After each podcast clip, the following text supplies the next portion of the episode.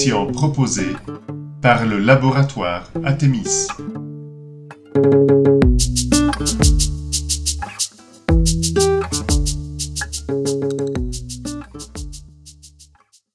Euh, donc bonjour à, toutes et tous.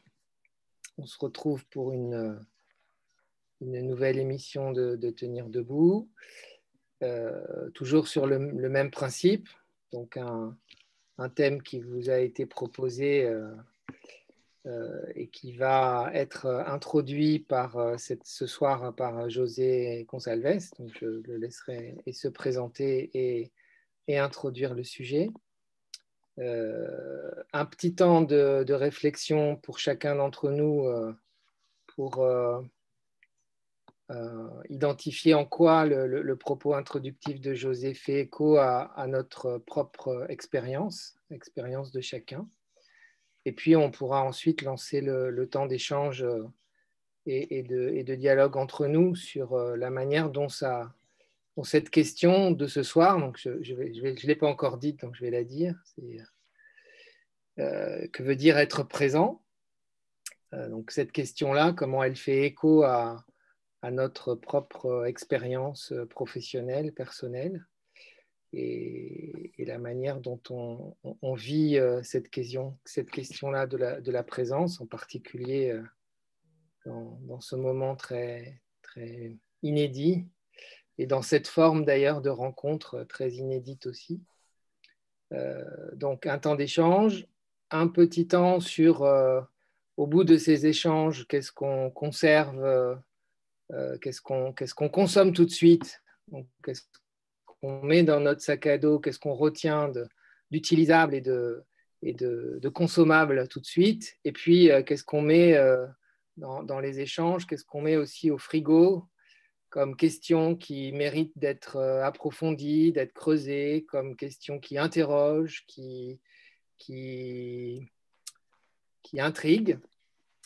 Et puis pour terminer, euh, pour terminer ce temps, un temps de synthèse qui sera, qui sera mené par Sandro ce soir. Euh, voilà, pour terminer à, à 18h30 euh, comme, comme prévu. Euh, bonsoir aux au derniers euh, arrivants. Et puis, ben, José, si tu veux prendre la main, tu as la, la main et la parole. Merci Thierry. Donc, bonjour à toutes et tous. On pourrait dire merci de votre présence. Alors, je vous propose de prendre une minute à l'écoute de, ces quelques mots de, Gaston Bachelard que je vais mettre aussi dans la discussion euh, pourront peut-être nous, servir euh, un peu plus tard. Et, euh, je vais les, les, lire entrecoupés de silence, juste pour laisser euh, un peu comme un écho en nous. Donc c'est un texte qui date du début des années 30. Euh, pour comprendre l'œuvre que nous expliquons, il faut se pénétrer de la totale égalité de l'instant présent et du réel. Si mon être ne prend conscience de soi dans l'instant présent, comment ne pas voir que l'instant présent est le seul domaine où la réalité euh, s'éprouve Il faut la mémoire de beaucoup, de beaucoup d'instants pour faire un souvenir complet.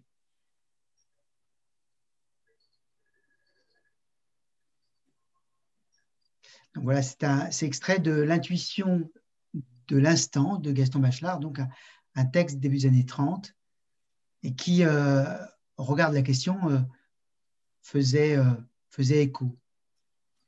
Peut-être on peut prendre encore un petit instant, temps de trois ou ou cinq inspiration, expiration, et, et de voir qu'est-ce qui se passe dans le corps, dans l'esprit, et peut-être percevoir des émotions ou sentiments.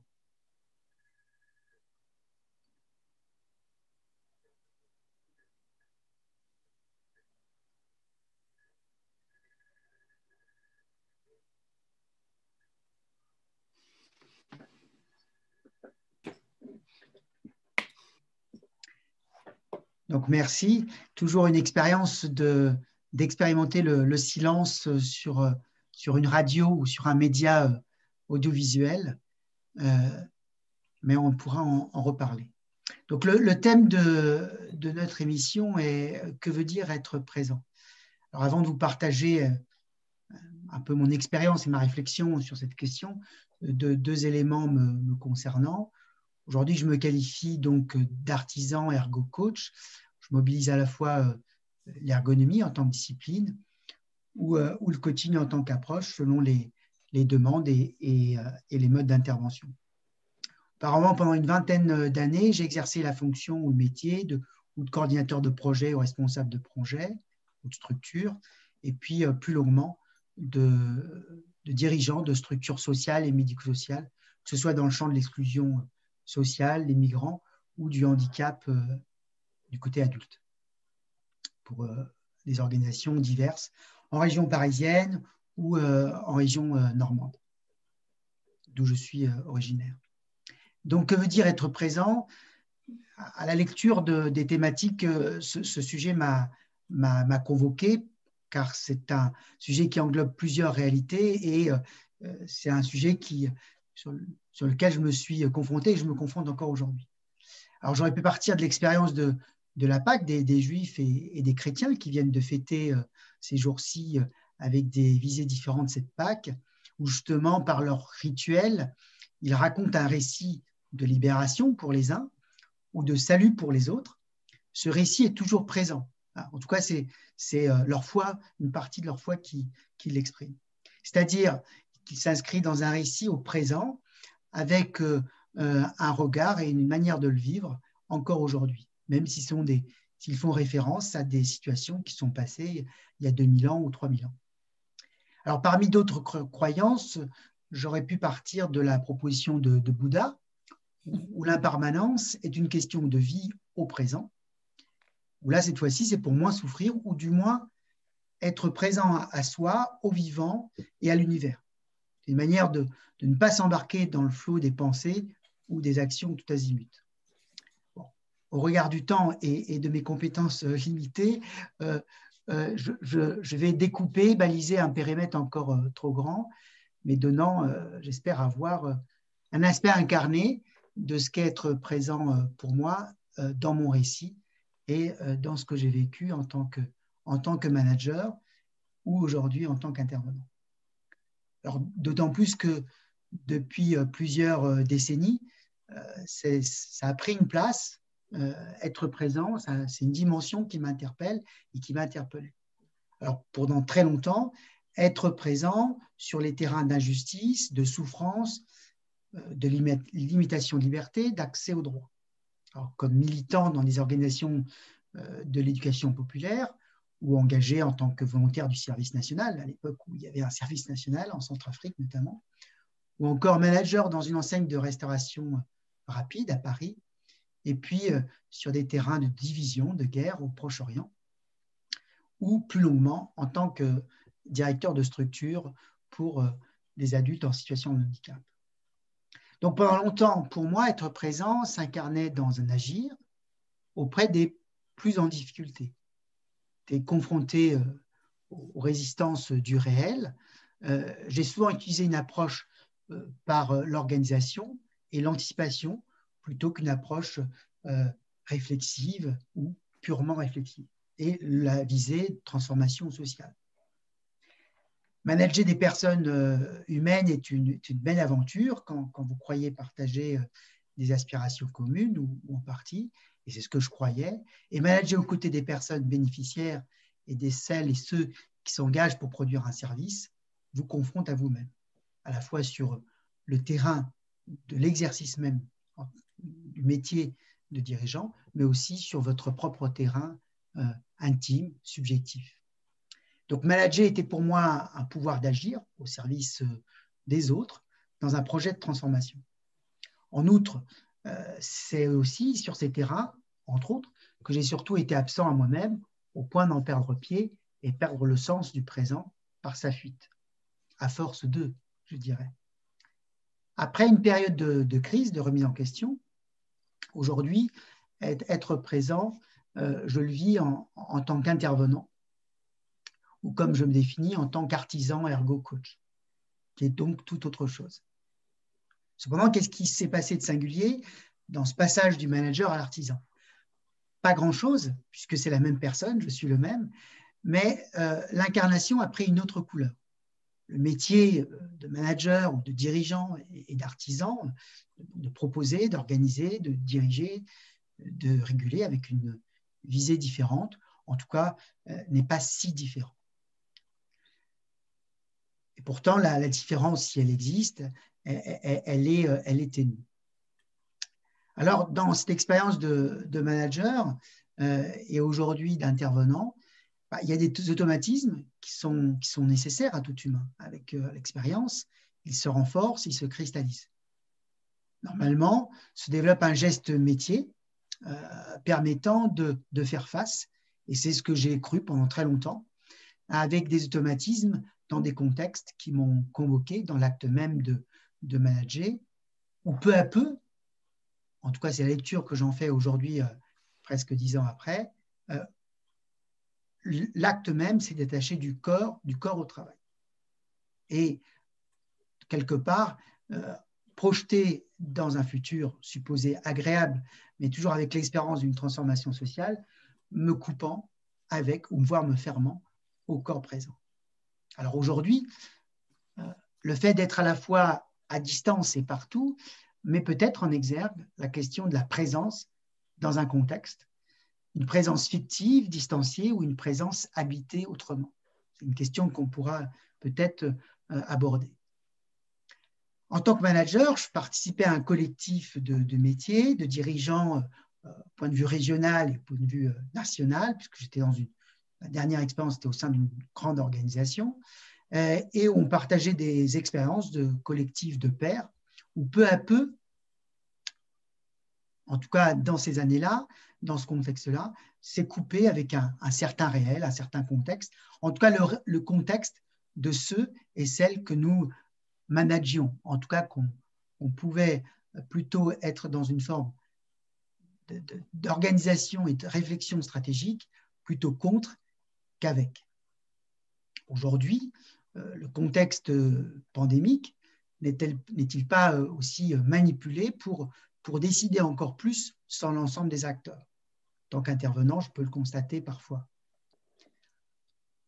à l'époque, euh, en tout cas à, un moment, mon état de santé intérieure, à la fois un équilibre ténu entre ce que j'y mettais et ce que cela m'apportait, exigeait de prendre du temps de réflexion, de compréhension, au-delà de tâches automatisées et prescriptives, dans le cadre de mon métier. Peu à peu, euh, ces automatismes ont pris le dessus sur la réflexion et donc sur le prendre soin à la fois de moi-même et dans un récit avec d'autres. Aujourd'hui, la disponibilité des esprits et des corps, euh, du fait euh, de l'incertitude, en tout cas de la situation, l'incertitude qu'on redécouvre mais qui fait partie euh, de la vie, n'est-il pas d'autant plus engagé? Dans un présent absent par la dispersion des personnes sur les médias diversifiés et accessibles par les écrans. Il nous arrive, en tout cas, d'observer qu'on peut être sur plusieurs médias à la fois sur un même écran ces constats concernaient le, manager que j'étais, mais aussi euh, ont un lien avec l'observateur, l'artisan, l'intervenant dans le contexte actuel des organisations de travail depuis un an, mais aussi des réflexions qu'on peut mener ici ou ailleurs, ou en tant qu'élu euh, dans un conseil municipal. Donc ce déséquilibre qui euh, peut être croissant entre la présence à soi et aux autres euh, nécessite, exige une présence, un ancrage au réel qui, par essence résiste à ce que je veux ou ce que j'ai prévu et m'interpelle. Or, face à la difficulté, en tout cas à l'époque, j'étais confronté à mon propre récit, exigeant de mieux me connaître, de comprendre mon rapport au travail et davantage d'être présent à ce qui se jouait en termes de santé et de résultats au présent, et non uniquement au futur, sur un projet euh, d'une transformation euh, rêvée. Aujourd'hui, j'ai la conviction qu'en tant qu'intervenant, rendre le présent visible comme une donnée parmi d'autres du travail exige d'être présent sans pour autant se laisser embarquer par la réalité de l'organisation et de son système. L'équilibre est toujours fragile. Il s'agit de reconnaître ce qui, joue, ce qui se joue et souvent reconnaître que nous n'avons qu'une partie de la réponse en tant qu'intervenant ou en tant que manager. Et cela exige de l'écoute, de l'attention, de la confrontation. Et j'ai envie de dire, dans le contexte actuel, cela exige encore plus d'écoute, d'attention et de confrontation. Un dialogue à partir du, réel et non d'abord sur l'anticipation des mesures à prendre selon la situation et qui sont euh, dépendantes des mesures gouvernementales pour gérer euh, la pandémie.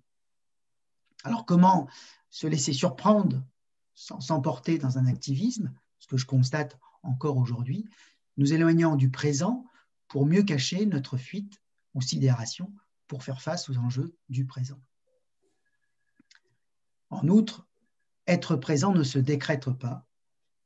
Il exige introspection individuelle et élaboration d'un récit des instants des uns et des autres pour construire les leviers et pour augmenter un pouvoir d'agir. C'est un peu ce que nous vivons, proposons en tout cas par le, média Tenir debout. Enfin, c'est ce pourquoi je suis, euh, euh, je suis présent. Et que ce soit euh, dans le management du travail à distance ou la définition des attendus des dirigeants concernant les nouvelles données dans le, dans le contexte pandémique, l'écoute renouvelée de toutes celles et tous ceux en activité, en présentiel ou à distance, sans oublier celles et ceux déclarés vulnérables, immobilisés chez eux, ce qui est le cas depuis un an, une partie des hommes et des femmes au travail sont chez eux sans pouvoir travailler, du fait de leur vulnérabilité. Ces éléments, à la fois personnels et, professionnels de, mon parcours, de ma trajectoire, peut-être peuvent faire écho à cette pensée d'Ignace de, de Loyola. Si tu t'intéresses au particulier, tu auras accès à l'universel. Alors, je vous remercie. Et euh, pour euh, continuer euh, peut-être ce, temps et introduire deux questions. En écho des, phrases de Gaston Bachelard donc, que j'ai mis dans la discussion, mais aussi en, écho avec sa propre expérience. Comment savez-vous que vous êtes présent à l'instant? Et puis la deuxième question, en quoi être présent aujourd'hui, en temps de Covid, dans vos activités, au travail ou ailleurs, interroge nos manières d'être présent. Alors, est-ce une difficulté ou est une opportunité? En écho des, phrases de Gaston Bachelard, comment savez-vous, comment savons-nous que nous sommes présents à l'instant? Et en quoi être présent aujourd'hui en temps de Covid dans, nos activités au travail ou ailleurs interroge nos manières d'être présents? Est-ce une difficulté ou une opportunité? Merci. Merci beaucoup, José. Donc peut-être quelques une ou deux minutes de, de réflexion pour chacun d'entre nous là, pour euh, commencer à, à essayer de réfléchir aux, deux questions posées par, par José et puis euh, la manière dont son texte fait écho à, à, votre, à vos expériences personnelles. Et puis ensuite, on, engagera la discussion.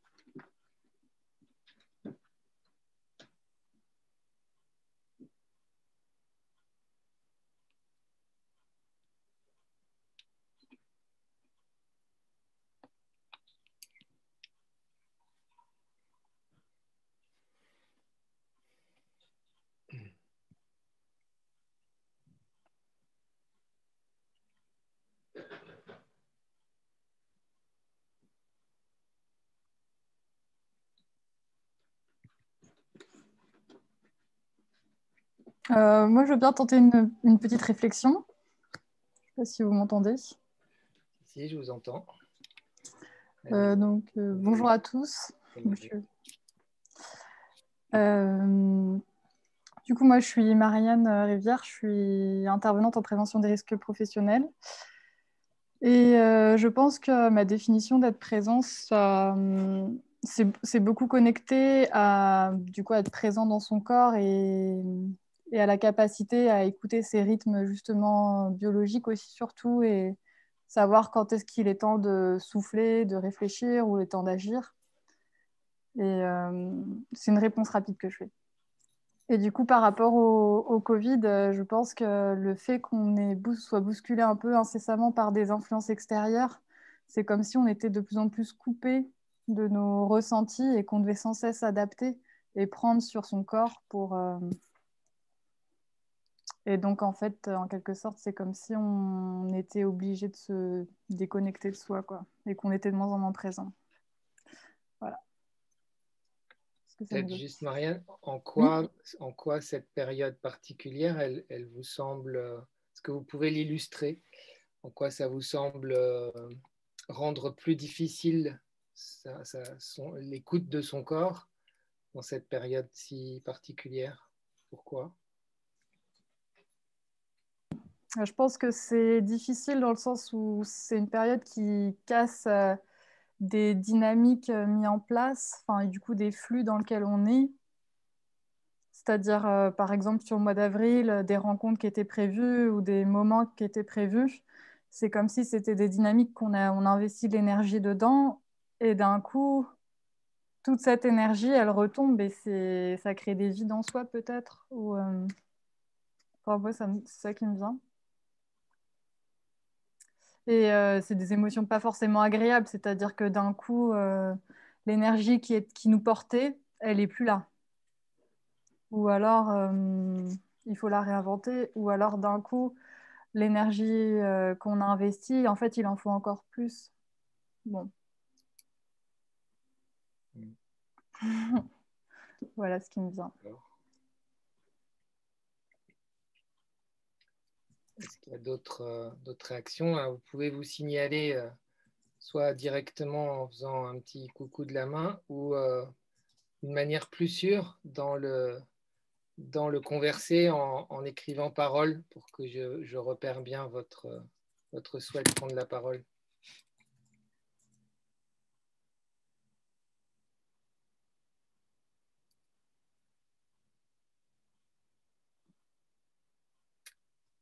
Sarah Moi, j'avais envie de partager avec vous une expérience euh, de présence euh, à distance euh, qui date de l'été dernier. Et en fait, l'été dernier, j'ai participé à un projet qui consistait à faire des performances dans des lieux différents. alors avec de la musique, de la poésie, de voilà, et en fait, on était huit petits groupes différents qui faisions des performances dans huit villages différents en même temps. Et en fait, il s'est passé vraiment quelque chose sur cette question d'être présent ensemble ou pas, en fait, d'être présent les uns aux autres. Parce qu'il y a eu toute une discussion dans le groupe sur la frustration que c'était finalement de ne pas voir le travail les uns des autres. Et euh, la personne qui dirigeait ça a une réponse que j'ai trouvée très belle, c'est que elle, elle a choisi d'être nulle part, donc de ne pas être présente au moment de ce qui se vivait dans aucun des groupes. Et par contre, le temps qu'on passait à performer, elle, elle la passait à écrire un texte sur qu'est-ce que c'était qu'être présent les uns aux autres en étant à distance. Et, euh, et, voilà, et moi je trouve ça très beau l'idée que même si on n'est pas présent physiquement les uns aux autres, la présence des autres nous porte aussi d'une certaine manière. Et pour moi, ça fait lien aussi avec toutes les discussions au sein d'Athémis sur la doctrine commune ou la visée commune, ou, qui fait que même si on n'est pas euh, ensemble, à partir du moment où on ensemble sur le, oui, au même moment, au même endroit, on a quand même une manière d'être présents les uns aux autres dans le dans l'esprit. Et moi, je trouve que c'est quelque chose qui euh, est extrêmement soutenant aussi de savoir ça.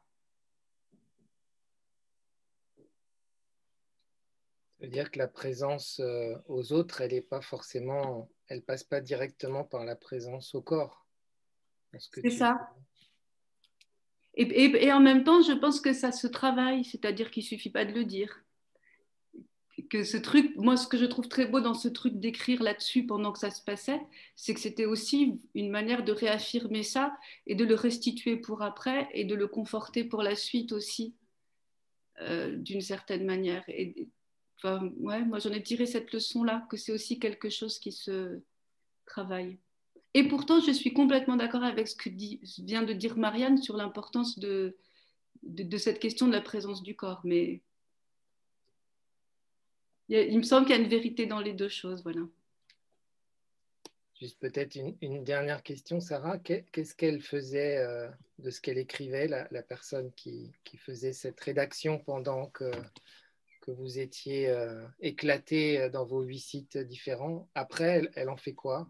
Elle, bah, elle nous l'a restitué. D'accord. Elle, elle, nous l'a restitué. Mm. Ce qui a donné lieu du coup à, aussi à, à cette discussion-là de qu'est-ce que ça avait été pour chacun de, de, ça et qu'est-ce qu'on en comprenait de ce qu'elle qu'elle avait à en dire. Et, et puis bien sûr, on était euh, on était loin les uns des autres, mais je pense aussi que ce qui a fait la présence, c'est le temps après où on s'est raconté en même temps. Et c'est là où je dis qu'il y a, j'ai l'impression qu'il y a quelque chose qui est de l'ordre du travail et du processus aussi, que, le fait d'avoir pu se raconter euh, chacun ses moments différents, on a refait une histoire commune. Enfin, il y a l'histoire du récit là-dedans aussi, du récit commun à construire. Et que du coup, ça fait partie de l'histoire commune sur laquelle on peut appuyer une nouvelle histoire après.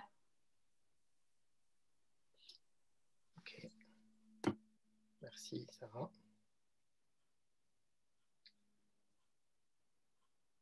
Et notre réaction? Je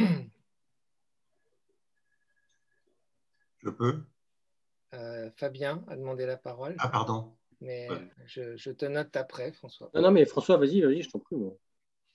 T'en prie. ah, bah, euh, moi, alors, je, une réaction sur deux. Enfin, moi, j'entends deux, choses sur la question d'être présent. Il y a être présent aux autres et être présent à ce qu'on fait. Alors, je crois peut-être que c'est ça que voulait dire Bachelard. Moi, j'ai un peu du mal à comprendre la, phrase de Bachelard, mais j'ai l'impression que c'est être présent dans ce, moment, à ce qu'on fait. D'abord, sur le être présent aux autres, moi, je suis prof euh, de contrôle de gestion. Donc, euh, ce qui m'intéresse aussi, c'est la manière dont les managers sont présents dans les situations de travail des autres à travers des instruments. Et donc, c'est vrai que toutes ces questions, euh, comment ils sont présents dans le travail des gens, donc comment ils démontrent une certaine forme de solidarité, de confiance, d'écoute, d'empathie, etc., mais qui posent aussi la question, je trouve très intéressante, de comment on est présent sans gêner. C'est-à-dire qu'il y a aussi la présence qui fait chier. C'est-à-dire comment on fait pour gérer cette présence non encombrante. Moi, ce que j'ai vu un peu dans les échanges que je, dans les entreprises dans lesquelles je, voilà, je continue à intervenir pendant le Covid, c'est comment est-ce que cette présence de l'absence, cette absence-présence, je ne sais pas très bien comment dire, euh, qui essaye d'exister pour entendre, pour soutenir, etc., comment elle ne devient pas gênante? Donc, moi, c'est une question aussi qui m'intéresse. Mais l'autre point, peut-être, votre, moi, sur l'exposé qui vient d'être fait, enfin, ce qui m'a pris par surprise, ça fait écho, moi, à mon expérience de prof. Et alors, je sais, moi, c'est la première, enfin, j'ai une expérience de prof là, pour la première fois, devant des amphis 300 personnes, donc j'ai même pas les caméras. Donc, je parle tout seul devant moi, c'est-à-dire devant mon écran, devant ma photo pendant trois heures seul. Ou alors devant des photos d'avatars. Enfin, je parle beaucoup à des, photos de Star Wars, parce que mes étudiants sont tous avec Star Wars. donc, moi, je trouve que pour la première fois, je me suis aperçu que je suis beaucoup plus à ce que je fais devant mon écran, c'est-à-dire je suis tout seul, il n'y a que moi qui m'entends parler. Enfin, j'ai l'impression d'être que devant moi. Et j'ai jamais, j'ai eu enfin, une impression d'être le. Enfin, j'ai rarement été autant à ce que je faisais en tant qu'enseignant que tout seul devant mon écran.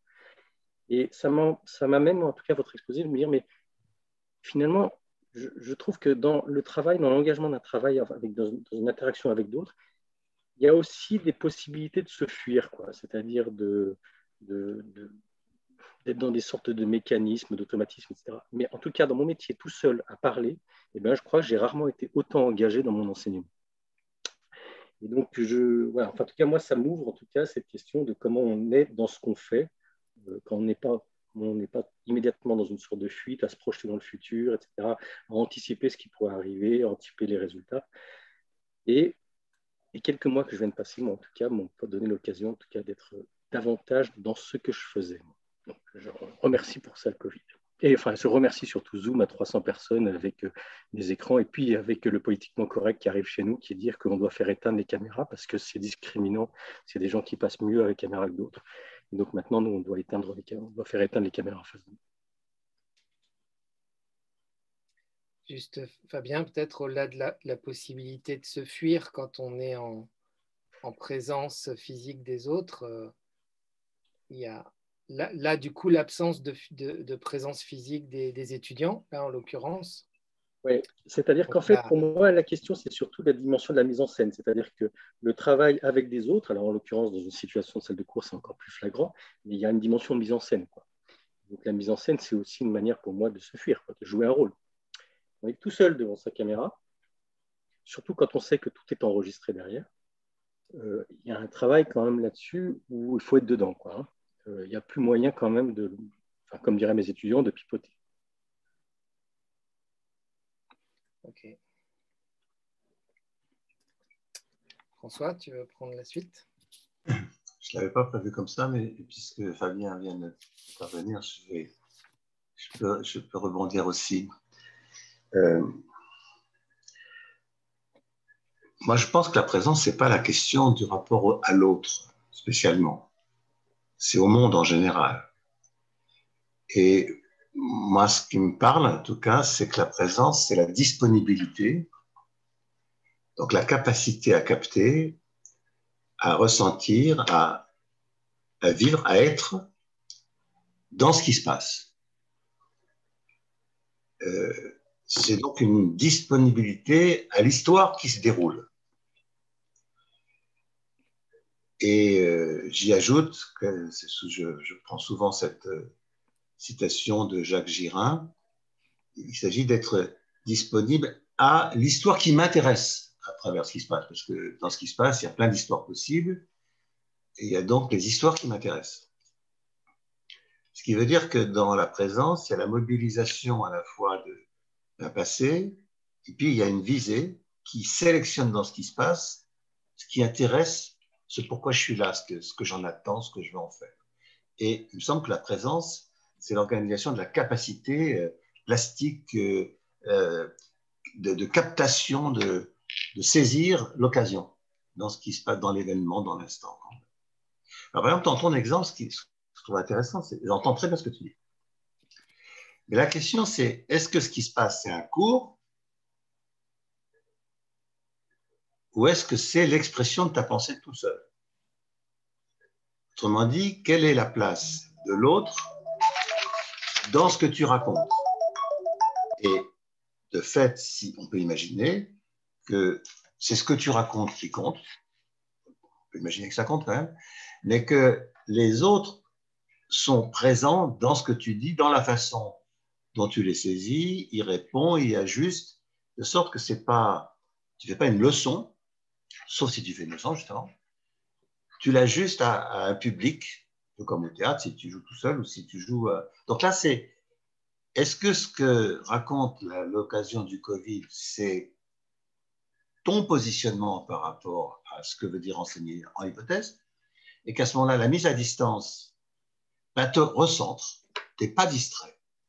Alors que dans la vie commune, bah, tu ne pourrais pas manquer de, prendre argument de machin ou de truc, en fait d'être distrait, qui te gêne. Et auquel cas, euh, bah, le fait qu'il soit loin t'aide. Et ça précise qu'est-ce qui t'intéresse en fait. Et encore une fois, je vois, il n'y a pas de critique à ça en soi, mais dans cette hypothèse-là, la possibilité de ne pas se laisser distraire de ce qui compte et qui est fondamentalement ce que tu as à dire à travers une pensée qui est dans une réflexivité à, bride courte de soi à soi. Quoi. Ça s'entend très bien. D'ailleurs, c'est marrant parce qu'on a beaucoup entendu euh, dans toute cette période de COVID, du COVID, la COVID, euh, la citation de Blaise Pascal euh, qui était prise dans tous les sens sur l'argument que ce qui est le plus difficile à, l'homme, c'est de rester seul dans sa chambre et qu'il il pense qu'à en sortir, en ajoutant, euh, c'est ce qui est difficile. Et en même temps, c'est ce qu'il faut espérer. Donc, euh, il, il indiquait bien qu'on était mis dans une situation qui nous mettait dans une grande difficulté, mais en même temps comme une occasion peut-être d'avancer dans cette capacité à rester seul, tranquille dans sa chambre, d'un soi à soi, qui est en fait d'une certaine manière euh, la situation du sage, du méditant, euh, du moine, euh, qui ne se laisse pas distraire, mais pas qui, qui, qui, qui, trouve dans le, en soi l'accès au monde. C'est en fait la modalité de la prière d'une certaine manière. Ça, ça s'entend bien, je pense. Et la question, alors pour moi, parce que je ne vais pas faire trop long, c'est que dans, euh, dans la situation actuelle, ce qui est, semble-t-il, qui fait un peu rupture avec avant, c'est que euh, on a d'un côté un, brouille, un brouillard des, des, des sources. Juste interrompre. Non, je, pas, je, je, suis en train de parler. Ah ben, je le rappelle tout à l'heure. Ben, je, je, suis en train de... Est-ce qu'il peut vous rappeler tout à l'heure, monsieur? On m'appelle pour une possibilité de vaccin. Et... Parfait. Euh, et bon, ben, sur le numéro qui, qui s'affiche là? Tu es présent où alors, François? On est présent dans ce qui se passe. Excuse-moi. Euh, non, mais t'inquiète, vous inquiétez Une proposition de vaccin qui, comme dans les temps qui courent, ça, ça se dispute au marché noir. Euh, euh, alors, oui, je, ce que je voulais dire, c'est que euh, dans cette affaire, dans cette affaire-là, euh, il y a un brouillard des. Il y, a, il y a un brouillard des, des signaux. C'est le cas de le dire. Un brouillard des signaux parce que le, le, le, la situation part un peu dans tous les sens. Et je pense qu'on a beaucoup de mal à détecter les, les, les informations qui arrivent. Le confinement, bizarrement, euh, rend assez difficile à lire ce qui se passe. Et deuxièmement, je pense que dans la situation où nous sommes, on a également euh, une grande difficulté à maintenir euh, une intention, une, une, une perspective. Et, et, donc, il y a quelque chose qui relève un peu de l'égarement. Et c'est pour ça que la question de la présence devient plus difficile, à mon avis, à, à tenir dans la situation actuelle. Ok, merci François. Euh, Olivier? J'ai du bol, je me suis fait vacciner, je ne veux pas être dérangé. euh, D'abord, euh, là, tous les échanges entre euh, la belle introduction de, José et puis les interventions respectives euh, mènent euh, plein de pensées. Je voudrais insister sur un truc. Euh, j'ai presque envie de réagir à ce qui s'est dit, mais je ne vais pas le faire parce que c'est trop chaud. il y a, une, intensité de ce qui s'est dit qui me, qui m'a, qui m'a assez, assez fait réfléchir. Mais moi, ce qui, ce qui m'étonne dans la, dans la situation là que l'on vit, de, notamment du travail à distance, euh, je rencontre des personnes pour qui euh, travailler à distance, c'est mieux, d'une certaine manière. C'est-à-dire comme si le fait d'être présent le lieu ordinaire de travail et de ne pas y être, de ne pas être présent dans ce lieu ordinaire de travail, euh, ne, ne, posait pas de problème particulier, voire, euh, bien sûr, ça pose toujours un petit peu de problème, mais euh, il s'y retrouvait plus à ne pas y être qu'à y être, avec tout un tas de raisons diverses et variées. Et, et, vraiment, c'est quelque chose qui m'interroge, c'est-à-dire les échanges qu'on a déjà eus, c'est-à-dire qu'est-ce qu qui fait que ne pas être présent physiquement, euh, euh enfin plutôt, qu'est-ce qui fait que le fait de le faire à distance ou être présent, c'est à peu près la même chose. Donc, qu'est-ce qu'on qu qu viendrait perdre à ne pas être présent qui qui ne se voit pas comme ça pour des gens qui trouvent que c'est aussi bien que de le faire chez soi, derrière un écran, faire un cours derrière son écran, je sais pas quoi, faire une réunion derrière son écran, etc. Parce qu'on n'a pas besoin d'être là. Et, je trouve que, de, ce, de, ce, point de vue-là, moi, c'est vraiment quelque chose qui m'interroge. je ne dis pas qu'à tout moment, on a besoin d'être partout, tous ensemble, présents, et qu'il y ait des personnes qui arrivent dans leur situation professionnelle. J'étais encore avec quelqu'un qui me disait à quel point, euh, c'était euh, une collègue à la fac, qui disait à quel point euh, absolument pas aller retourner travailler sur site parce que c'est bien mieux d'être chez soi que d'être là-bas. Et moi, c'est vraiment quelque chose qui, qui, m'interroge. Alors, j'y vois deux, deux, angles que j'aurais discuté avec vous. Euh, il y a un angle qui est pour moi le signe d'un désengagement. En réalité, qui est le signe fort d'un désengagement. C'est-à-dire d'une réduction de son activité à ce qu'on peut faire, ce qu'on peut tenir, euh, euh, et que c'est plus pratique de le faire chez soi d'une certaine manière, c'est moins c'est moins coûteux, il y a moins de problèmes. Donc, est un rétrécissement de l'activité qui est un signe de désengagement. C'est-à-dire une activité qui n'est pas suffisamment convoquée lorsqu'on est sur place, qui peut se réduire sa portion la plus congrue, la plus, matérielle, on fait des trucs, clac, clac, clac, clac, euh, sans les autres, et c'est bien mieux comme ça. Donc je vois le fait de ne pas être présent et qui est rendu possible aujourd'hui par euh, la crise qui offre ce dédouanement comme le fait qu'en réalité la personne n'était déjà pas présente quand elle était sur place. D'une certaine manière, n'ici joue pas pour elle quelque chose qui se, dégrade, mais au contraire qui donne l'occasion d'une présence qui n'était déjà pas là. C'est vraiment quelque chose qui m'interroge euh, de, de, ce point de vue-là. Et le deuxième point, je ne vais pas être très long, le, deuxième point, c'est que à ce moment-là, moi je dirais, qu'est-ce qui manque quand je ne suis pas sur place, telle réunion avec des collègues, etc. C'est une perte du sensible. C'est-à-dire une, fait que ma, ma puissance d'activité, comme chacun d'entre nous, travailler, c'est être euh, en capacité de rester sensible à certaines questions dont tout nous pousse à ne pas euh, y être sensible pour pouvoir se les coltiner et, euh, agir par rapport à un réel qui nous, euh, qui nous interpelle. et d'une certaine manière, il me semble que la, la, question qui est posée par rapport à, l'hypothèse que je ferai, c'est-à-dire que des personnes qui sont mieux chez eux que d'être à leur lieu de travail, c'est parce qu'ils s'y jouent quelque chose où elles étaient déjà absentes en réalité euh, sur leur lieu de travail. C'est donc une désensibilisation à des questions qui les interpellent normalement dans leur activité, c'est-à-dire un réel en réalité qu'elles ne tiennent plus.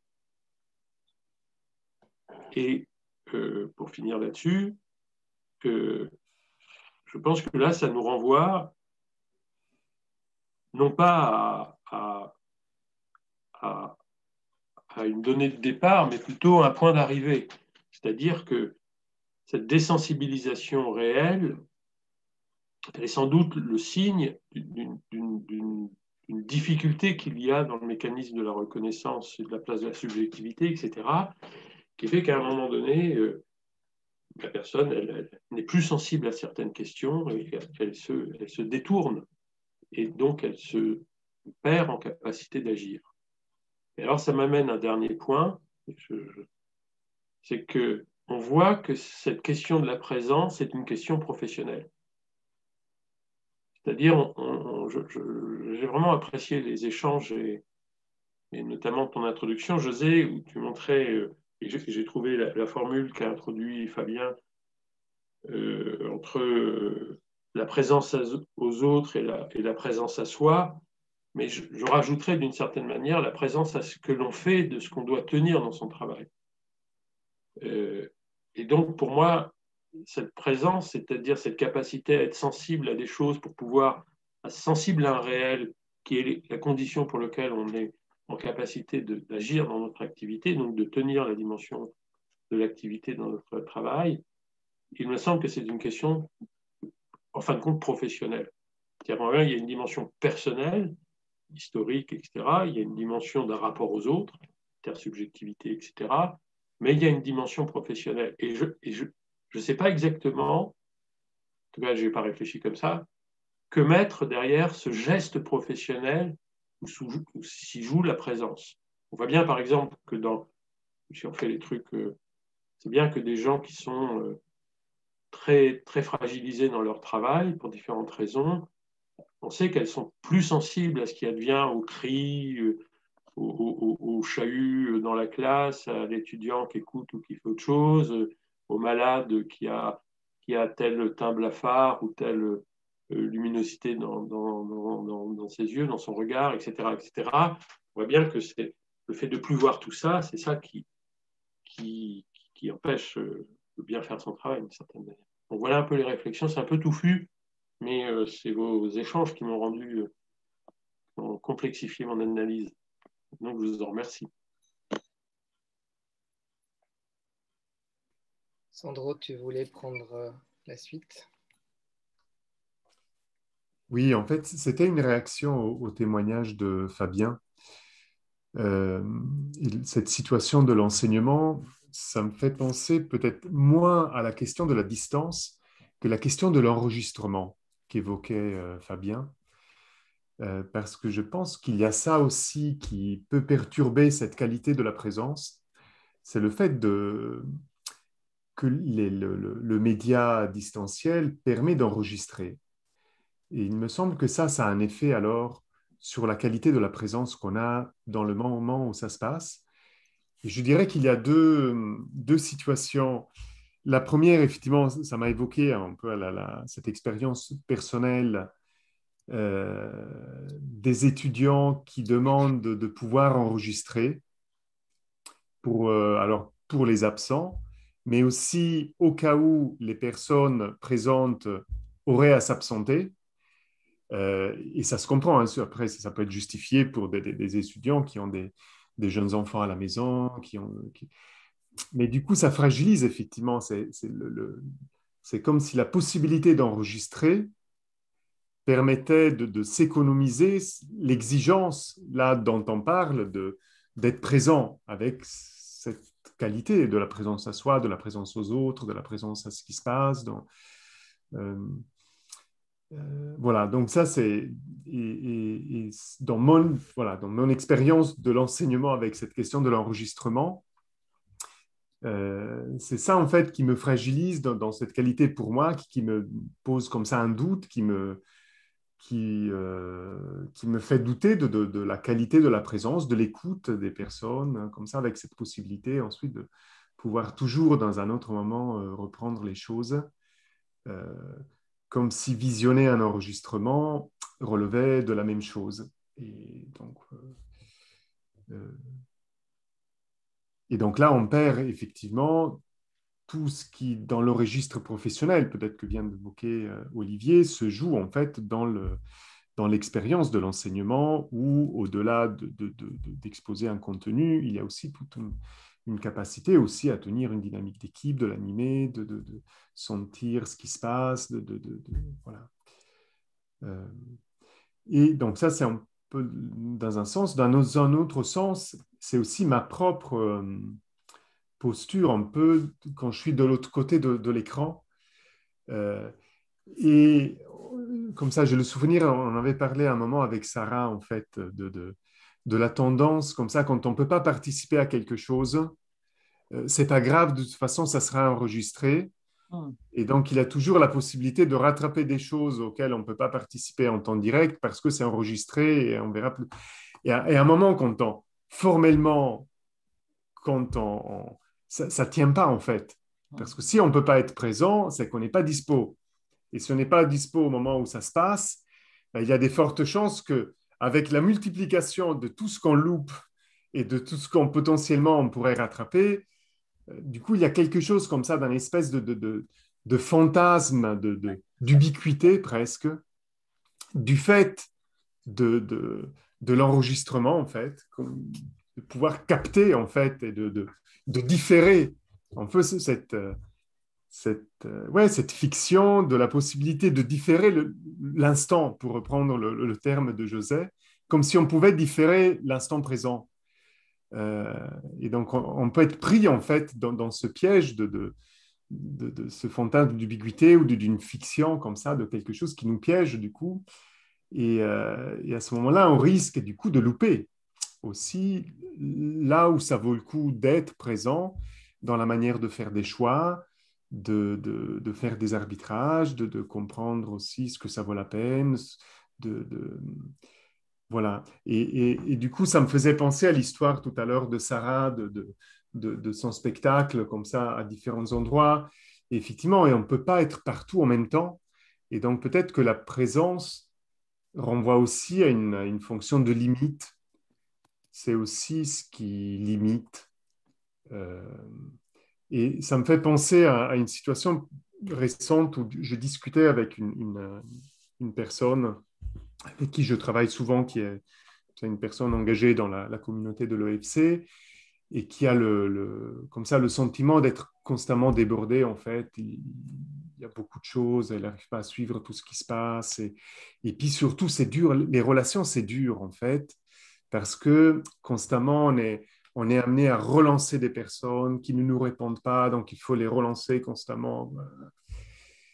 Et, euh, donc, elle renvoyait cette idée que la coopération, c'est compliqué, c'est exigeant parce que ça demande énormément de temps. Et ça, je, fais le lien maintenant comme ça. Et, du coup, ma manière comme ça de lui répondre, c'est de dire, bah, si à un moment ça répond pas, ça répond pas.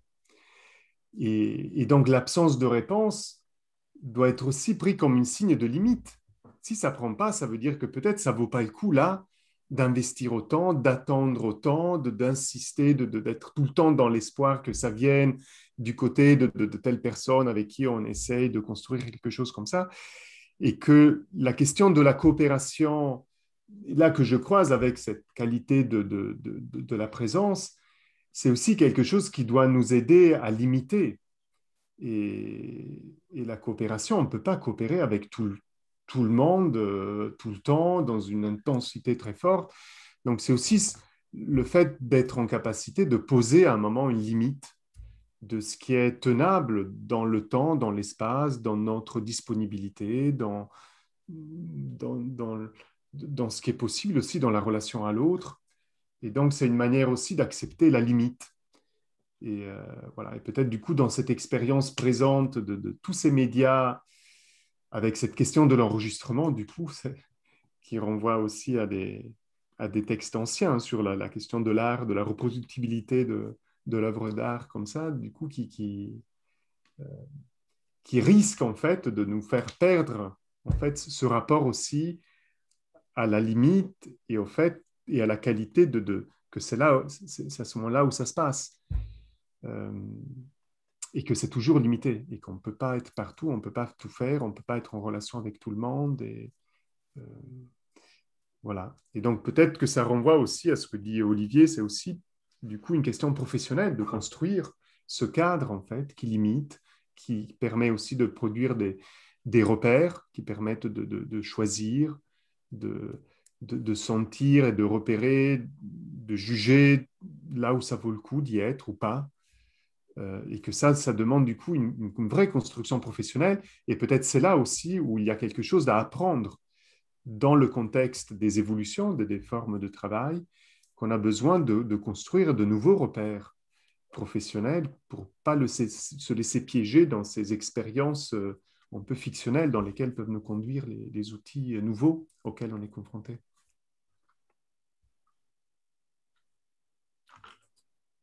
Jean-Marie, tu voulais prendre la suite? Euh, Oui, très, brièvement. Je, pensais à une situation euh, que peut-être d'autres ont, vécu de, de, l'interview euh, et, de la différence qui est faite entre ce qu'on obtient lorsqu'on est lorsqu'on interviewe en direct. Hein, l'idée d'enregistrement m'a évoqué ça, mais j'y pensais déjà aussi un peu avant. Ce qu'on obtient en direct, Euh, et ce qu'on obtient lorsqu'on dit oui, vous savez, on va, on va le monter, c'est dans la boîte, on verra plus tard, euh, etc. Euh, je ne sais pas s'il y en a un qui est supérieur à l'autre, mais on n'obtient pas du tout la même chose. et on n'obtient pas la même chose, je l'interprète notamment parce que à ce moment-là, dans le direct, il y a l'idée que l'idée qu'on doit être très présent, donc c'est un degré presque de, de, présence, il y a une tension qui est beaucoup plus grande, et dans cette tension, on est amené à, à lâcher un peu, euh, baisser sa garde, euh, et on va dire des choses que probablement on n'aurait pas exprimées de la même manière. Et on peut accorder une, une valeur à ce que cette tension-là, que, j'ai envie d'appeler, par rapport à aujourd'hui, une présence plus grande, euh, permet d'obtenir. Mais, pour dire, euh, et par rapport à l'exposé initial, c'est que j'avais le sentiment que il faut, il faut pas, on n'est pas dans la dichotomie je suis présent ou je suis absent. Euh, il y a des degrés de présence. On peut être en présence, on peut être dans un groupe en présence physique euh, et puis franchement penser à autre chose. Euh, il paraît qu'il y, a des élèves et des étudiants qui, pendant le cours, rêvent à, leurs vacances ou à des choses, ou à des choses comme ça. Donc la, présence absente euh, est aussi quelque chose qui est très fort. Je ne suis pas sûr que les, questions soient si différentes dans la présence physique, parce qu'on peut être dans la même salle et être absent, et on peut dîner avec son conjoint et être totalement absent, euh, est-ce qu'il nous raconte, et puis on peut au contraire être euh, dans une réunion comme celle-ci, être très attentif. Il y, a un degré d'attention qui, est, qui est très fort. Euh, à ce moment-là. Donc, je ne sais pas, je ne conclus pas, mais j'avais envie d'introduire l'idée qu'il y a, c'est très lié, euh, non pas euh, tant que ça à la présence physique, mais par contre à la situation, à, l'intérêt qu'on lui trouve, c'est un peu ce que disait François aussi tout à l'heure, à ce qu'on va pouvoir en, tirer, en, faire, en tout cas de, la situation, et qu'en en fait, on est, sur des degrés. Il peut y avoir une présence très dégradée, euh, qui veut dire aussi un engagement très dégradé, une attention euh, très dégradée. Euh, et là-dessus, il y a un peu un mythe contemporain de l'ubiquité. J'ai trois écrans à la fois, je réponds au téléphone parce qu'on me demande, on veut me donner un rendez-vous pour le vaccin, mais en même temps, je continue mon intervention quand même. Je, crois qu'il faut être vigilant sur le fait qu'on n'obtiendra pas les mêmes résultats. L'idée d'une attention dégradée est quelque chose qui aujourd'hui enfin, euh, c'est comme si ça n'avait pas d'importance. Euh, on peut faire plusieurs choses à la fois. alors, probablement qu'on peut faire plusieurs choses à la fois, mais on ne le fera pas du tout de la même manière que si on est dans une situation et un, contexte qui fait qu'on a une tension, une attention, euh, qu'on sait qu'il n'y aura pas de retour possible en arrière euh, et qu'on va donner à ce moment-là d'autres choses. Euh, bon, après, c'est bien aussi quelquefois d'être un peu absent. Euh, c'est-à-dire qu'il y a des moments où euh, il faut que je puisse m'extraire des situations, il faut que je puisse être dégagé vis-à-vis de mon travail aussi. Je ne vais pas être engagé. Heureusement que je peux prendre du recul vis-à-vis de mon travail. Donc, c'est cette question-là, je ne sais pas, je, la relis beaucoup dans mon expérience à l'idée de, à la fois d'engagement, de, tension dans l'engagement à certains moments qui nous font faire des choses plutôt bien, plutôt fortes, plus grandes, plus risquées, et puis d'autres moments où je peux heureusement euh, me dégager et euh, profiter des moments d'absence pour euh, me mettre à rêver qu'il fait beau, qu'il n'y a jamais eu de Covid, que, voilà, et qu'on va se retrouver bientôt physiquement pour boire un verre.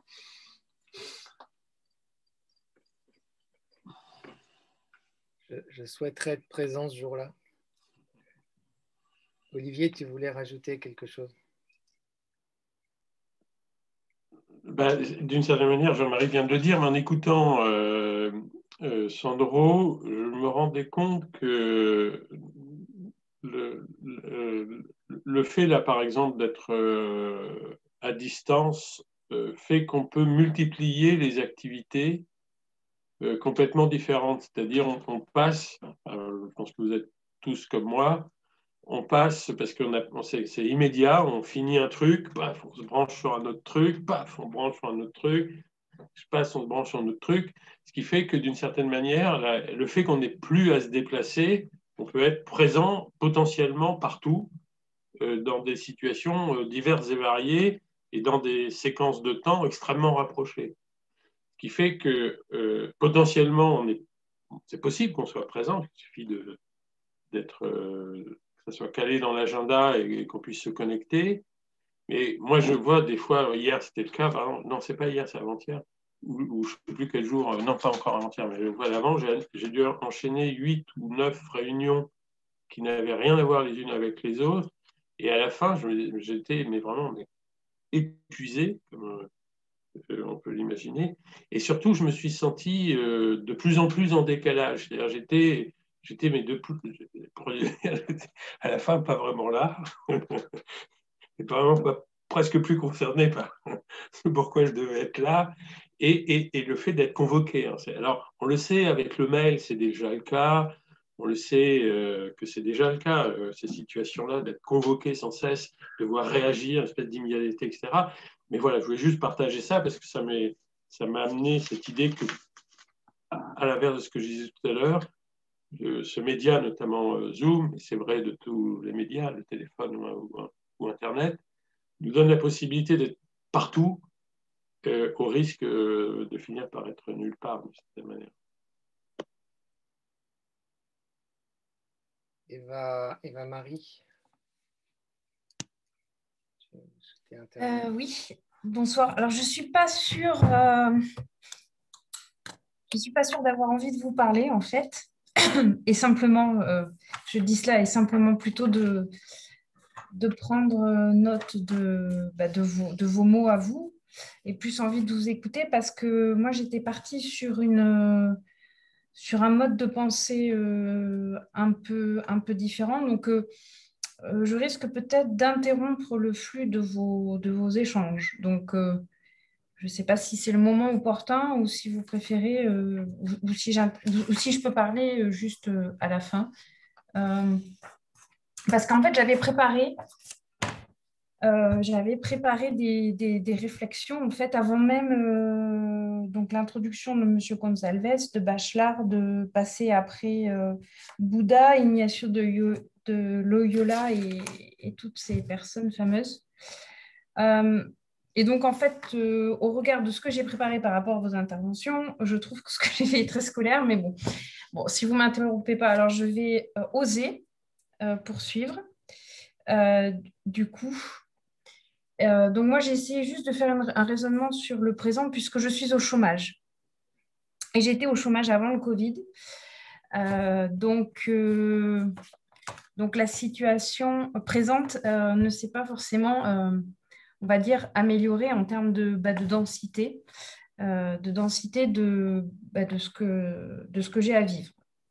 ceci étant, moi j'avais pensé sur la notion du présent à la notion de carpe diem, c'est-à-dire à des notions assez joyeuses sur le présent, c'est-à-dire profiter déjà euh, du moment présent, parce que être là, être présent, enfin être présent aux autres et avec soi, normalement, euh, c'est censé ce présent-là être une sorte de, cadeau, un don, enfin dans le sens où on fait un don de soi à soi-même, on va dire d'abord charité bien ordonnée, mais aussi aux autres. Euh, donc moi, c'est plutôt dans cet état d'esprit-là que j'étais euh, partie. Euh, alors, est-ce que c'est vivre dans l'instant, c'est-à-dire dans le hic and nunc qu'aimaient les latins, dans l'ici maintenant Moi, je dirais que pas forcément. parce qu'effectivement, cette, cette, histoire d'instant, de, de présent, c'est une question de focaliser son attention à 100% et son intérêt à 100% sur tout ce qui est dit, sur tout ce qui se passe, c'est-à-dire avoir un, souci du détail, du quotidien, du journal quotidien, enfin de l'information quotidienne.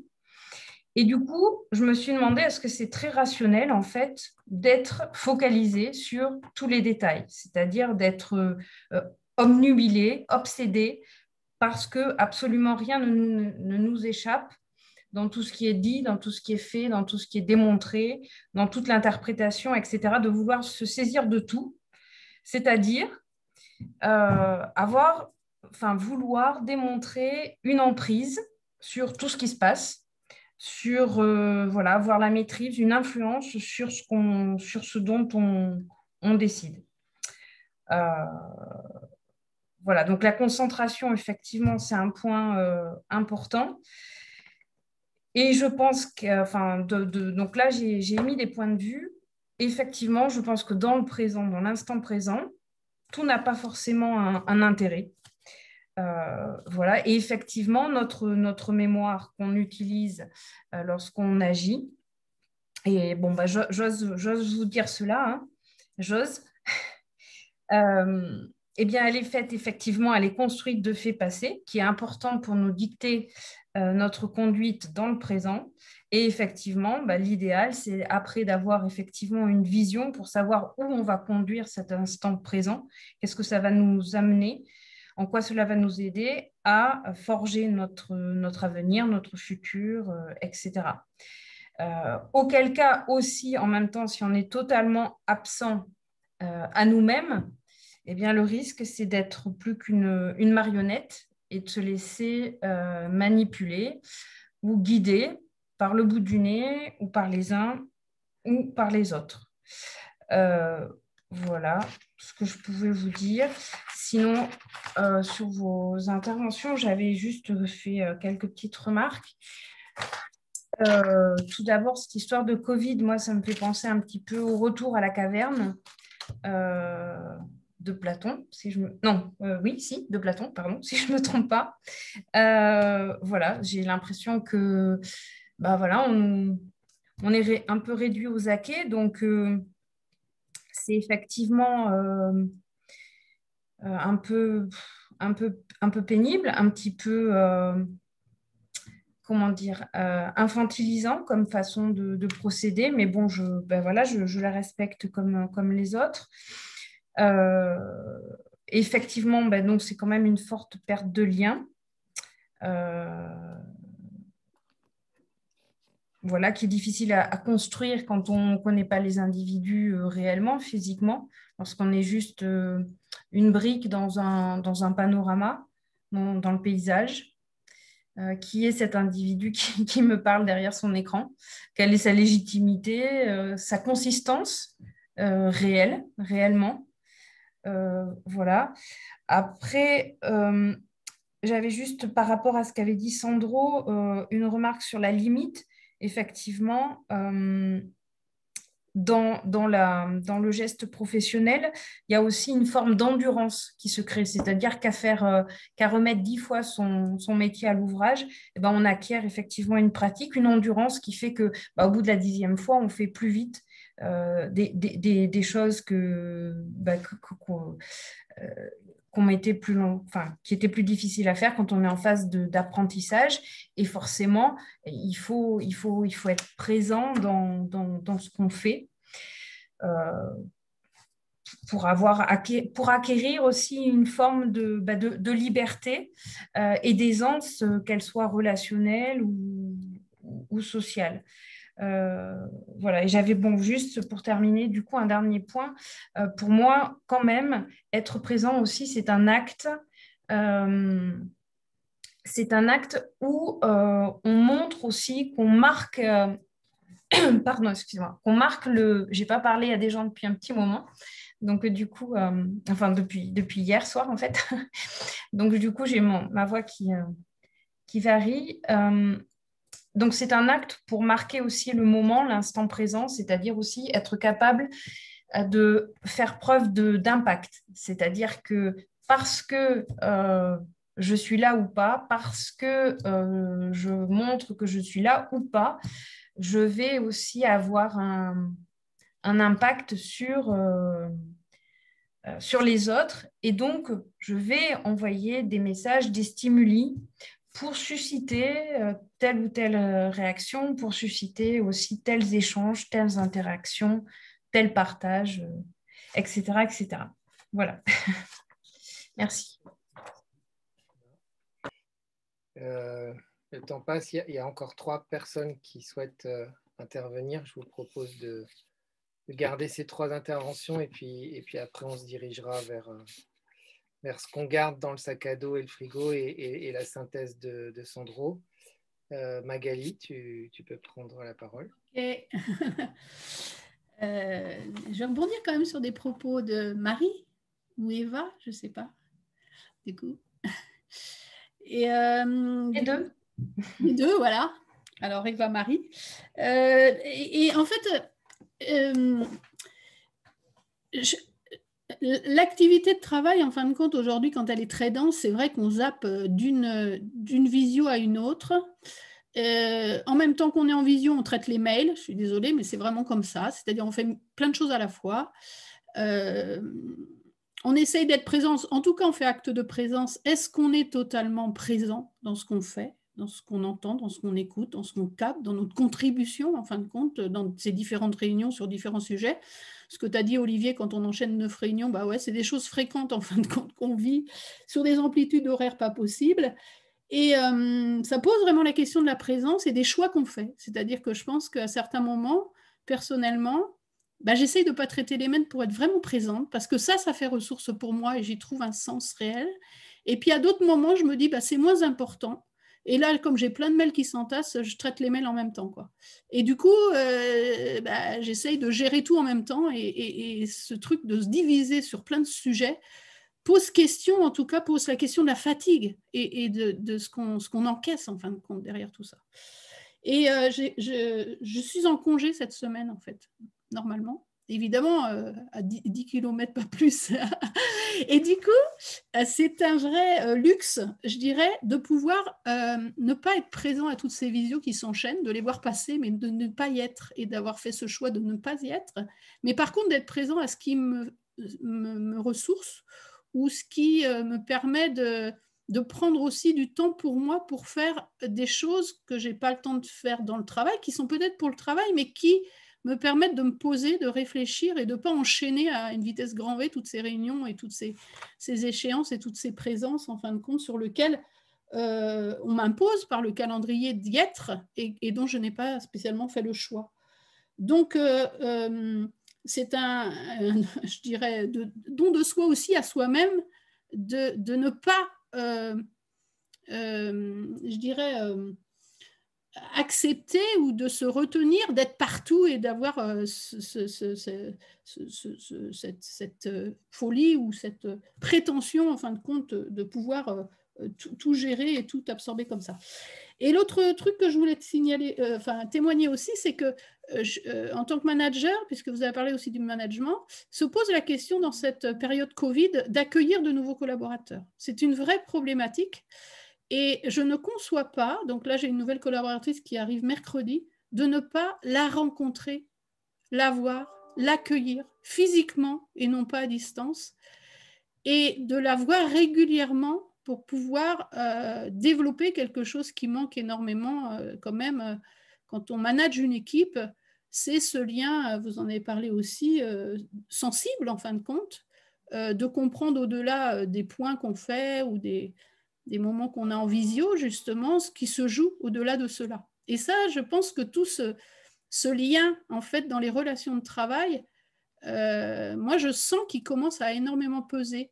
C'est-à-dire que malgré toutes les visios et les points sur des sujets bien précis qu'on fait, dans le travail se joue plein d'autres choses, dans les petits moments, dans le café, quand on mange ensemble, quand on se voit, quand on est dans un même bureau, qui font qu'on se transmet des informations qui aujourd'hui, on n'a on plus en fait ce gras qui entoure un peu le, le dur, je dirais, mais qui fait que euh, on se comprend mieux. Et du coup, je vois des dérives sur des injonctions à faire, euh, sur des dossiers justement qui isolent et qui, du coup, parce qu'il n'y a plus ces relations ou parce que ça dure cette crise et qu'on ne se voit pas, moi, je n'ai pas vu mon responsable depuis, euh, bah, depuis le mois d'octobre, quoi. Et, du coup, tous ces petits bouts de, vie, de partage et tout ça, on ne les a plus et ça pèse, je trouve, aujourd'hui sur, euh, sur le travail, sur les relations de travail et aussi sûrement sur l'efficacité du travail. Voilà. En tout cas, de ce qu'on peut comprendre, de ce qu'a ce qu'a dans la tête aussi euh, ben voilà, notre responsable, notre collaborateur. Euh, voilà, et ça, je trouve ça manque. Donc, en fait, j'ai fait ce choix de me, dire que cette nouvelle collaboratrice, pendant plusieurs semaines, je vais la voir au moins une fois par semaine, in situ, euh, et on va dégager ce temps-là parce que je ne conçois pas de pouvoir le faire autrement. Voilà, c'est juste un témoignage. Merci. Magali, François oui, je, je, reviens rapidement parce que j'ai le sentiment d'être un peu confus tout à l'heure, mais j'ai gagné un vaccin. Euh, donc, euh, c'est pour la bonne cause. Euh, oui, deux, remarques rapidement. D'abord, ce qui me frappe, c'est que euh, le principal de notre échange retient de la question de la présence essentiellement sa dimension spatiale, plus que temporelle. Et alors évidemment, il y a un effet d'actualité du fait de du télé, la téléportation dans laquelle on est, mais c'est très spatialisé comme, dimension de l'échange. Si je reviens sur la question du temps, euh, moi, je, reviens sur ça. Je pense que le présent, euh, ce n'est pas l'instant. Euh, parce que c'est une durée pour moi, le présent. Ce n'est pas simplement de l'instantané. Il y a une durée du présent. Et dans l'instant, je trouve qu'on ne l'a pas. Et, c'est un peu le sens de ce que je voulais évoquer tout à l'heure. la durée, ça renvoie à qu'est-ce qui se passe. Il faut que ça, se passe. Il y a du temps qui se passe dans le présent. Alors, dans l'instant, d'une certaine manière, il n'y a, pour ainsi dire, pas de temps. Euh, c'est soit la forme euh, un peu mythique du temps réel, c'est de l'instantané multiple. C'est aussi le nez dans le guidon euh, de, beaucoup de managers qui disent, et, c'est faussement du présent pour eux. je pense que la question du présent, me semble-t-il, ça a à voir avec une durée et donc avec la question de ce qui se passe, d'où l'importance pour moi de cette histoire de quelle est l'histoire qui se passe, qui m'intéresse à travers tout ce qui se passe. Et donc la, convocation euh, du présent, c'est d'être disponible à recueillir dans ce qui se passe ce qui intéresse l'histoire dans laquelle je m'engage. Et la complexité, c'était, me semble-t-il, que ce qui se passe a tendance à être plus brouillon dans les temps qui courent que classiquement, et on a plus de mal à préciser l'histoire qui nous intéresse là, parce qu'on a plus de mal, me semble-t-il, à en vouloir ou à en se sentir légitime d'en souhaiter une.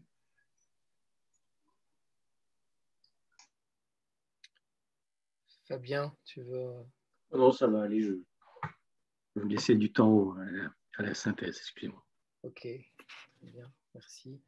je vous propose de, de souscrire au petit rituel habituel de fin de séance euh, et d'inscrire dans le, dans le conversé ce que vous mettez dans votre, dans votre sac à dos, hein, c'est-à-dire euh, ce que vous retenez comme, euh, comme utile pour maintenant dans nos échanges, ce que, ce que vous estimez pouvoir être, être consommé, partagé tout de suite.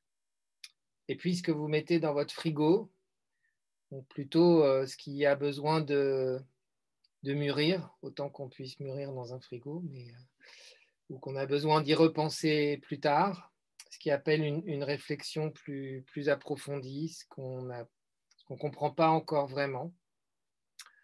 Euh, voilà. Et puis pendant que, que vous faites ça, euh, je vais, je vais céder la parole à, à Sandro pour qu'il puisse. Oui, tu as raison, Sarah, ce serait mieux garde-manger que, que, frigo. Euh, on, va, on va changer le terme. Et puis, si, Sandro, si tu, veux, si tu veux prendre la main pour, pour la synthèse, quand tu veux. Donc, on a eu une, une rencontre très, très dense, très riche grâce euh, déjà à la, belle introduction de José qui a posé beaucoup de choses euh, euh, dans plusieurs formats en fait, déjà en nous proposant une expérience comme ça de, prendre ces temps de, de, perception et puis avec sa propre expérience, avec quelques propositions plus conceptuelles. donc, pour essayer comme ça de dérouler un petit fil rouge de, de, ce que moi je retiens de cette séance, ça, il y a quatre points en fait pour essayer de caractériser ce qu'on s'est dit autour de cette notion de la présence.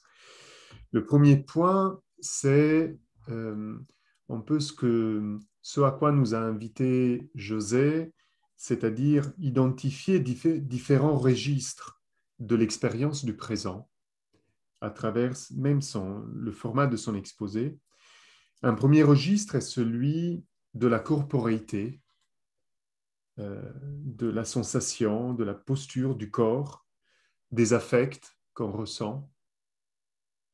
C'est le corps Et c'est le, rapport au corps qui, est une première euh, dimension de la présence. Un deuxième registre qui est celui de la pensée, euh, dans la manière de respirer par la pensée, donc d'avoir ces temps aussi d'élaboration. C'est la manière aussi d'accueillir euh, une part d'étrangeté du réel. Dans ce rapport entre le, fait d'accueillir du réel et puis d'être en capacité aussi de, de, le réélaborer par la pensée. Donc Et le troisième registre est celui de la relation, du coup, qui a été très présent aussi après dans tous les différents témoignages. Et au-delà de la relation, la question du dialogue, c'est-à-dire la relation comme écoute de quelqu'un qui parle, comme intersubjectivité aussi de, corps qui communique autre chose que juste par la parole, comme élaboration aussi d'une pensée collective, et c'est un peu ce qu'on fait ensemble. Et, ça m'a rappelé aussi le, terme qu'avait proposé il y a quelque temps Jean-Marie, le terme de la conversation pour euh, caractériser ce qu'on fait ici. Et je trouve que du coup, ça donne une, bonne qualité, une bonne manière en fait de caractériser euh, cette manière d'être présent, de, de, se parler, sans but précis, sans enjeu précis, mais en même temps avec quelque chose qui nous transforme et, qui ça, produit en fait, euh, qui produit des choses, qui produit des effets. Euh, voilà. Un deuxième point, c'est la manière de penser le contraire de la présence. Et il me semble qu'il y a plusieurs contraires qui apparaissent. Le plus évident, comme ça, surtout dans le contexte actuel, c'est l'opposition entre la présence et la distance, notamment à travers ces expressions du présentiel, du distanciel dans le champ du, travail. Euh, et donc qui, qui, renvoie plutôt à cette dimension spatiale, euh, comme ça, qu'évoquait euh, François pour proposer autre chose, hein, plutôt dans le registre du temps. Il y a une autre manière, en fait, un autre contraire de présence qui est l'absence. Euh, et l'absence, euh, et en fait, ce qui est intéressant, c'est en fait de voir aussi comment dans ces contraires, il y a des, comme ça, pour pas poser un peu une, valeur en soi, mais qu'à chaque fois, en fait, il y a des, des modulations possibles, en fait, donc la distance, on voit à quel point ça pose problème et en même temps, elle permet aussi des choses. L'absence, euh, aussi l'absence euh, qui peut être aussi douloureuse.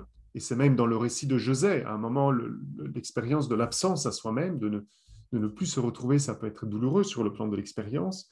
Et en même temps, bah, des fois, on a besoin aussi d'absence, euh, aussi pour se reposer, pour se ressourcer.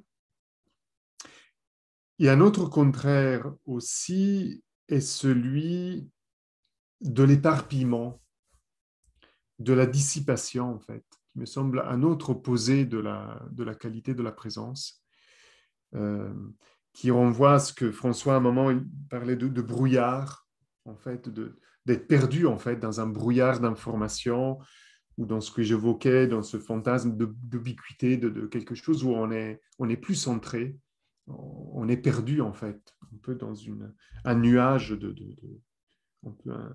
une existence en, nuage.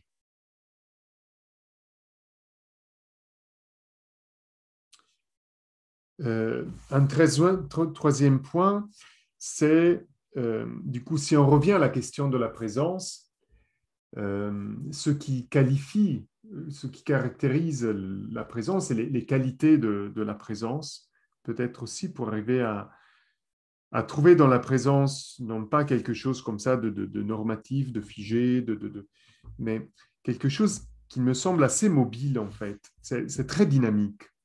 Et il me semble qu'à chaque fois, il y a des, polarités en fait d'une dynamique de la, de la présence. Alors, je, je n'ai repéré trois comme ça. Cette idée d'une présence fictive, d'une présence formelle, d'une présence médiatisée, versus une présence habitée, incarnée. il me semble, on voit bien qu'il ne s'agit pas de choisir, mais que c'est dans la dynamique, en fait, entre ces deux polarités, où il y a quelque chose qui, donne de la vie, en fait, qui, qui permet, en fait, d'avoir une qualité de la présence. C'est dans cette vibration entre ces deux polarités. Une autre polarité est celle de la présence à soi et de la présence aux autres, qui a été euh, rappelée, euh, indiquée aussi par, Fabien, qui a été reprise aussi peu dans différents témoignages où il y a ces différentes euh, colorations. Alors là aussi, il ne s'agit pas de choisir, mais c'est bien dans la tension entre les deux. Et c'est dans la mesure où il y a une tension qu'alors on peut être dans une qualité de, la présence. Et la troisième euh, polarité, c'est d'un côté la présence ancrage, une présence à ce qui se passe, disait François, qui renvoie peut-être aussi à une présence dans la durée, toujours dans ce que proposait François, mais qui est en tension avec une autre polarité, qui est la présence au réel, au sens de ce qui échappe. Et donc, il y a ce qui se passe, mais dans l'expérience de ce qui se passe, il y a toujours quelque chose qui nous échappe. Et c'est peut-être que c'est là où on retrouve l'instant, l'instant comme événement, comme euh, incident, comme mise en échec de cet effort d'être dans la durée, d'interpréter ce qui nous intéresse et ce qui fait histoire dans ce qui se passe. Peut-être que là aussi, il y a n'y a pas à choisir, mais il y a cette dynamique entre durée et instant, Et c'est dans cette dynamique, dans, cette tension, en fait, dans cette vibration, dans cette oscillation, qu'il y a alors une qualité de la présence euh, possible. Le dernier point, le quatrième point, renvoie à ce que proposait Olivier de penser la question de la présence comme une question professionnelle. Et je dirais alors, à partir de ce que je viens de dire sur le troisième point, de quelque chose de dynamique, euh, ça, c'est comme ça, de manière un peu distante, mais c'est de penser la présence comme une activité. C'est-à-dire de ne pas penser la présence du point de vue du concept, ce à quoi peuvent nous inviter, effectivement, un peu tous ces grands philosophes qui ont été euh, cités, pas chercher à, conceptualiser, mais aussi à travers tous les, témoignages aussi qu'on a, qu'on a évoqués, de, de voir aussi comment la présence et la qualité de la présence est une activité en fait. Et, donc, elle peut être pensée aussi avec un enjeu de professionnalisation, de comment on apprend, euh, comment la question d'être présent relève d'une activité qui a besoin alors d'être pensée aussi comme une activité professionnelle avec des enjeux de, professionnalisation.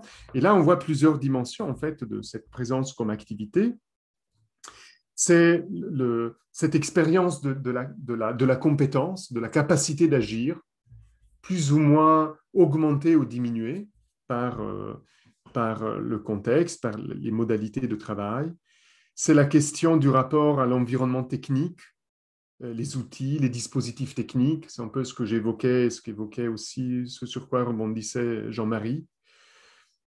C'est la construction de repères aussi, de repères professionnels partagés avec d'autres qui permettent de construire le, du discernement, de la capacité de jugement, de la capacité à choisir, à, faire, à porter des arbitrages professionnels.